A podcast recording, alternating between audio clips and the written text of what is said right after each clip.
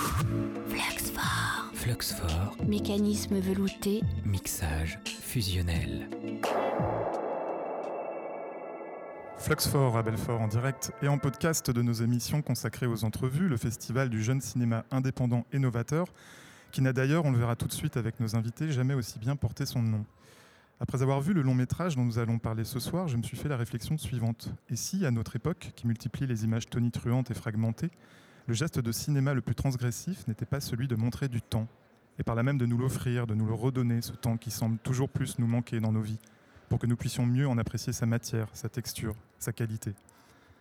C'est l'été quelque part en Autriche, dans une grande maison laissée vacante. En charge de la garder, en l'absence de ses propriétaires, une jeune femme va peu à peu y inventer un quotidien fait d'indolence et de rêverie, mais aussi de désœuvrement et de solitude. Dans ce film, intitulé Béatrix, du prénom de son personnage principal, il ne se passe presque rien, ou si peu en apparence. Béatrix fait le ménage, arrose une plante, regarde des documentaires animaliers à la télé, s'adonne à quelques séances d'essayage. Elle dresse une table pour des invités éphémères, se fait belle pour un garçon qu'elle les conduira finalement. Puis elle se coupe les cheveux. Soudain, quelque chose semble avoir changé dans les traits de son visage et dans les sentiments qu'on y lit.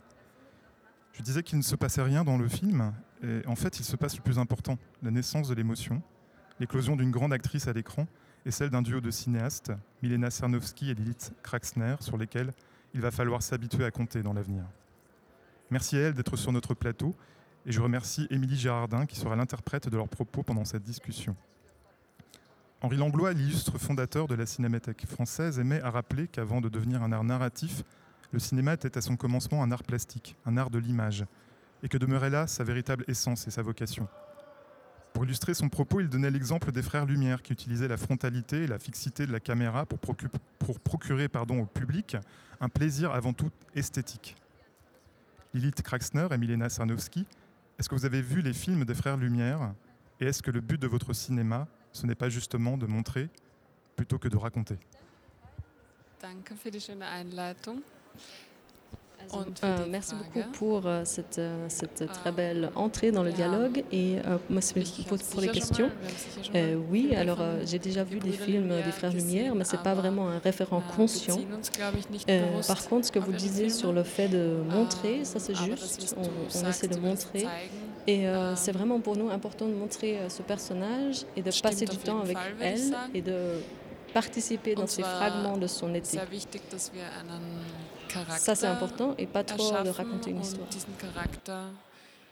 sozusagen dann mit diesem Charakter Zeit verbringen können und Fragmente aus ihrem Sommer sozusagen zeigen können und nicht so sehr eine Geschichte zu erzählen. Béatrix rappelle euh, ce cinéma des origines par vos choix artistiques très affirmés. Euh, plans séquences frontaux, fixité du cadrage, tournage en pellicule et utilisation du format carré. À quoi correspondent ces partis pris? Par exemple, euh, euh, la question du, hors-champ et du, cadre, du hors-cadre pardon, que vous soulevez euh, dans le film. Qu'est-ce que vous vouliez par ce genre de mise en scène en fait, provoquer dans la tête du spectateur? Alors, on a décidé de tourner en 16 euh, mm parce que la, forme analogue, elle permet justement une certaine concentration qui, avec le digital, n'a pas lieu. Donc, c'est une limitation et en même temps, c'est une limitation créative parce que justement, elle permet cette concentration. Le matériel, le matériel il, il permet une sorte, de, une sorte de performativité parce que justement, les situations, elles ne pas, elles peuvent pas être répétées trop souvent. Et du coup, euh, ça, ça, ça, c'était super pour le travail de Eva Sommer elle-même, parce qu'elle est artiste, elle, fait de la performance. Et du coup, pour elle, c'était vraiment important d'avoir ces moments qui peuvent pas se, pas se répéter et qui sont uniques.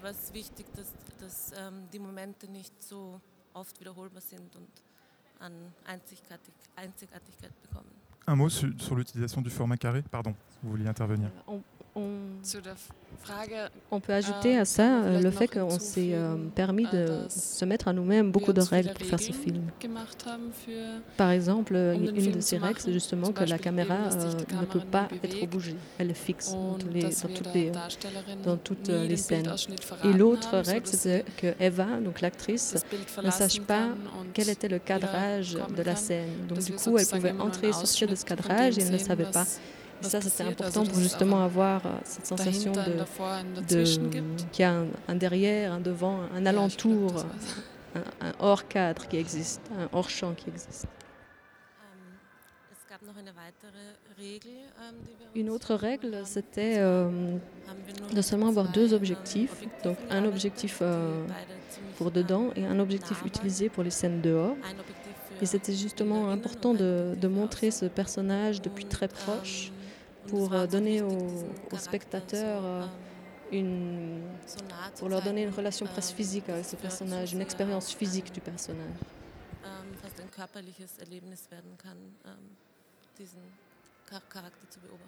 Alors je suis impressionné de découvrir euh, à quel point vous êtes toutes les deux jeunes, car le film est la preuve d'une grande maturité artistique. Quelles sont vos formations respectives et comment vous vous êtes rencontrés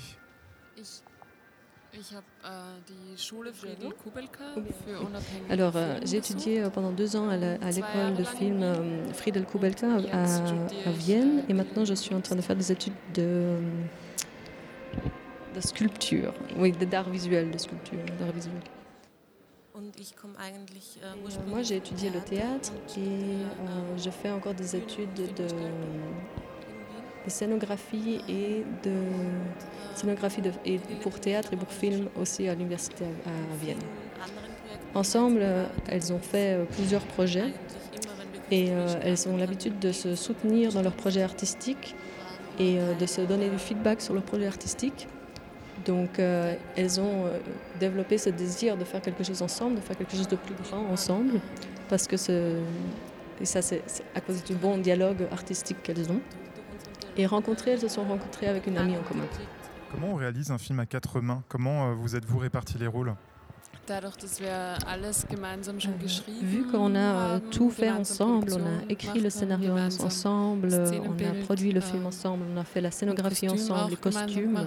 Du coup, euh, faire de la mise en scène ensemble ou réaliser ensemble, c'était vraiment, euh, vraiment facile. c'était presque plus facile du coup qu'on pouvait toujours décider ensemble, des, des, prendre les bonnes décisions ensemble. c'est aussi, ça s'est aussi très construit autour du dialogue avec l'actrice. Euh, les trois ont, ont, très souvent parlé et discuté des scènes et euh, à, à, travers ce dialogue, les décisions ont été prises de manière naturelle. Donc c'était vraiment très équilibré la relation.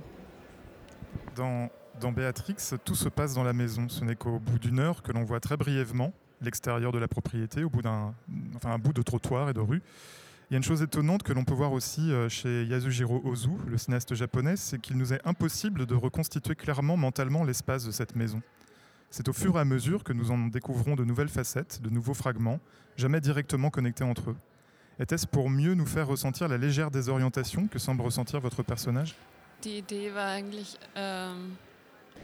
Donc euh, l'idée au sujet de la maison, c'était justement euh, d'apprendre à connaître cette maison avec Béatrix, avec le personnage. Euh, aussi à cause des restrictions qu'on s'est mises, les objectifs et justement la caméra euh, fixe, c'était seulement possible de montrer des fragments de la maison.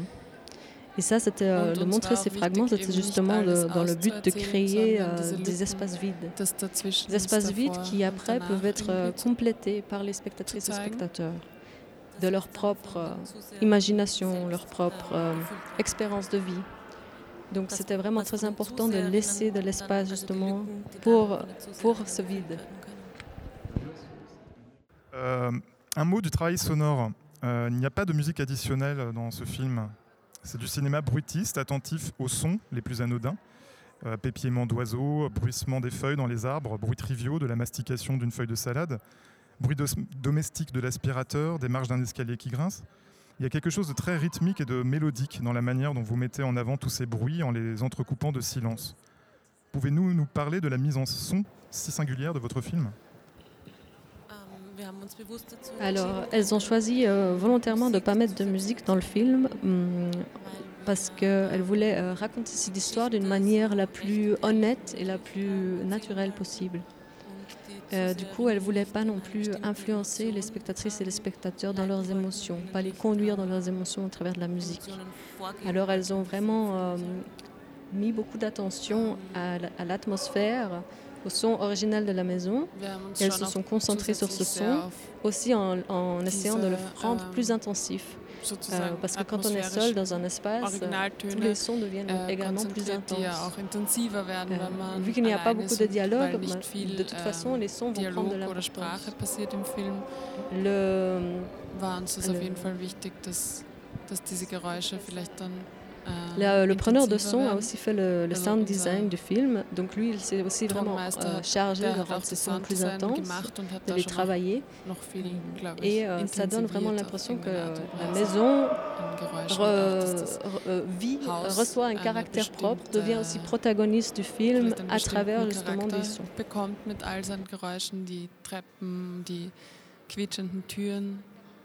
das Haus auch irgendwie auf eine Art und Weise zu einem Protagonisten Alors bien sûr, c'est un film sur la jeunesse et l'incertitude, la solitude du désir. Bien sûr, c'est un film sur l'été, mais c'est aussi et surtout un film sur l'ennui. Vous parvenez à filmer l'ennui sans que le film ne le soit jamais, lui, ennuyeux, ce qui n'est pas simple. Et n'a été réussi avant vous que par de grands auteurs. On peut citer Michelangelo, Michelangelo Antonioni, Jim Jarmusch, Sofia Coppola, euh, pour n'en prendre que trois. Pourquoi aviez-vous à cœur de parler de l'ennui de cette jeune femme? Est-ce un sentiment que vous éprouvez souvent vous-même?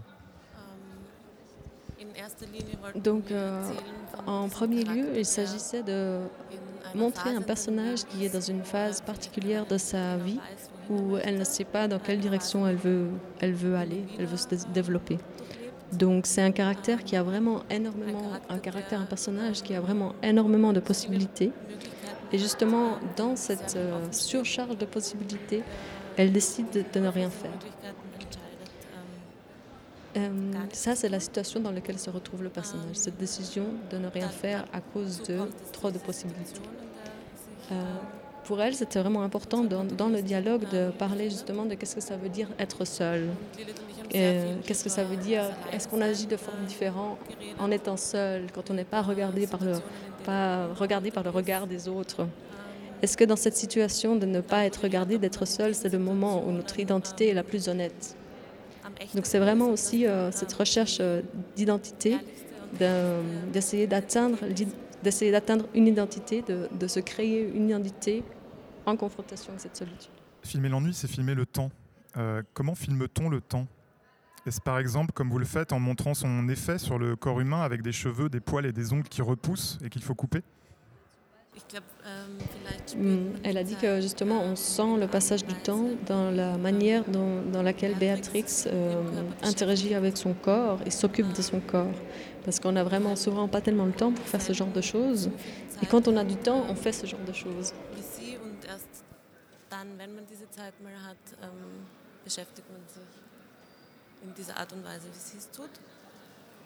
Prinzipiell ähm, wollte ich noch vielleicht Alors euh, Lilith euh, voulait ajouter que euh, elles ont filmé le film de manière euh, linéaire, chronologique. Voilà.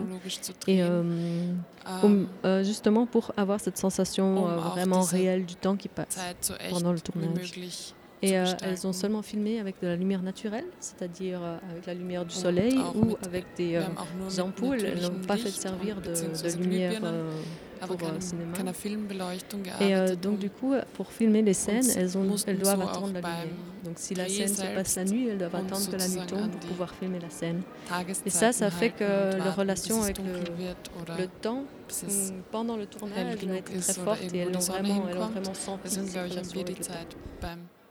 le beim Arbeiten selbst auch sehr stark gespürt. Alors je disais tout à l'heure que le cinéma est d'abord un art plastique.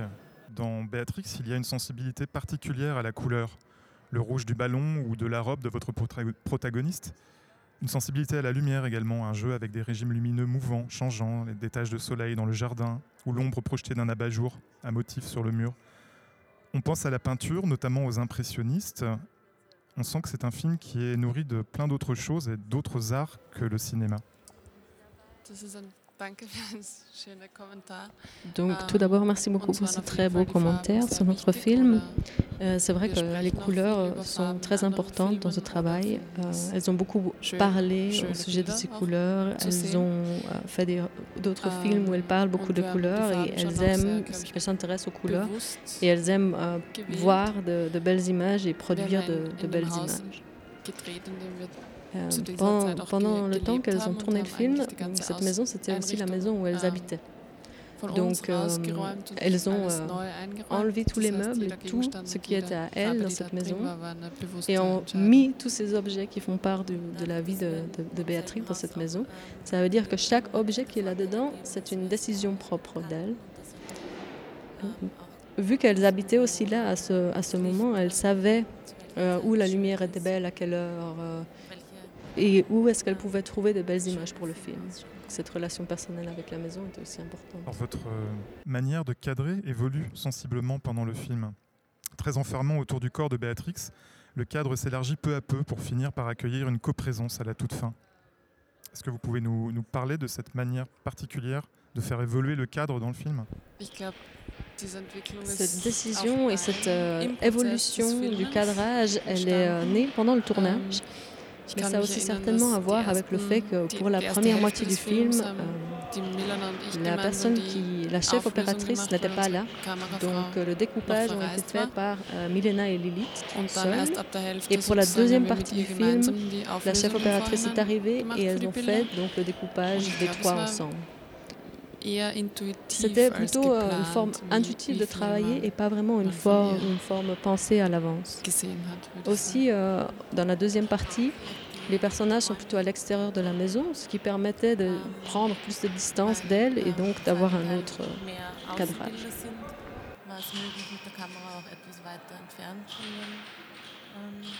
Un mot de l'actrice qui incarne Béatrix, Eva Sommer. Son jeu est impressionnant de naturel.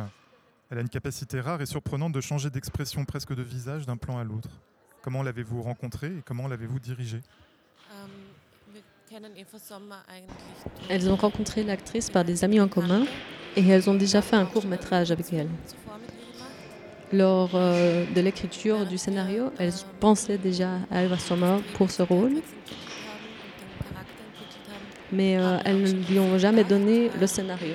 C'était vraiment une collaboration, les trois, où elle parlait de ce qu'elle allait euh, tourner chaque jour et euh, parlait de ce qui allait se passer, de comment le, personnage allait, euh, allait agir.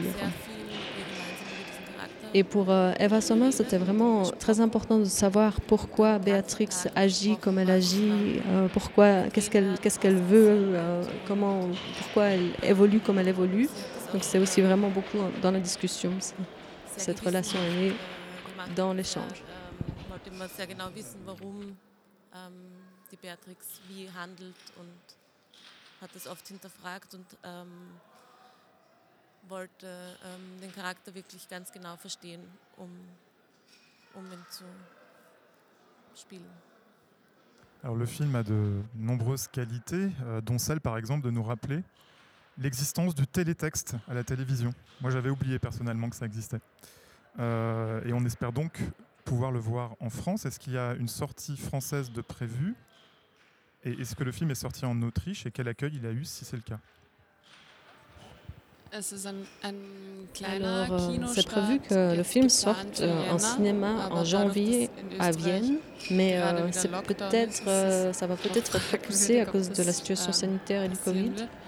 Donc, euh, Aber c'est prévu qu'il y ait euh, pendant deux, euh, deux semaines des représentations dans in trois drei différents euh, cinémas à. Vienne. Et après, en Und printemps, il y aura une tournée dans différents cinémas en province. Pour le moment, en France, il n'y a rien de prévu.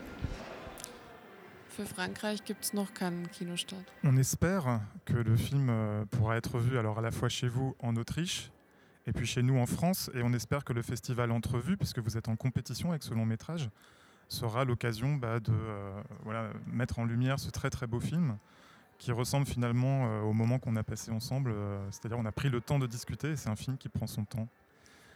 Et donc on vous remercie beaucoup de votre présence sur notre plateau, Milena Cernowski et Lilith Kraxner. Ja, vielen, vielen Dank. Merci Und, beaucoup euh, pour ces belles questions et euh, pour ce beau commentaire du film. On est vraiment Film très content d'être ici au festival et qu'on ait l'occasion de montrer ce film. Wir ici. freuen uns sehr, dass wir hier sein können und den Film am Festival zeigen können. Et merci Émilie pour la traduction. Bonsoir à vous. Merci. Fluxfort. Fluxfort, Mécanisme velouté. mixage fusionnel.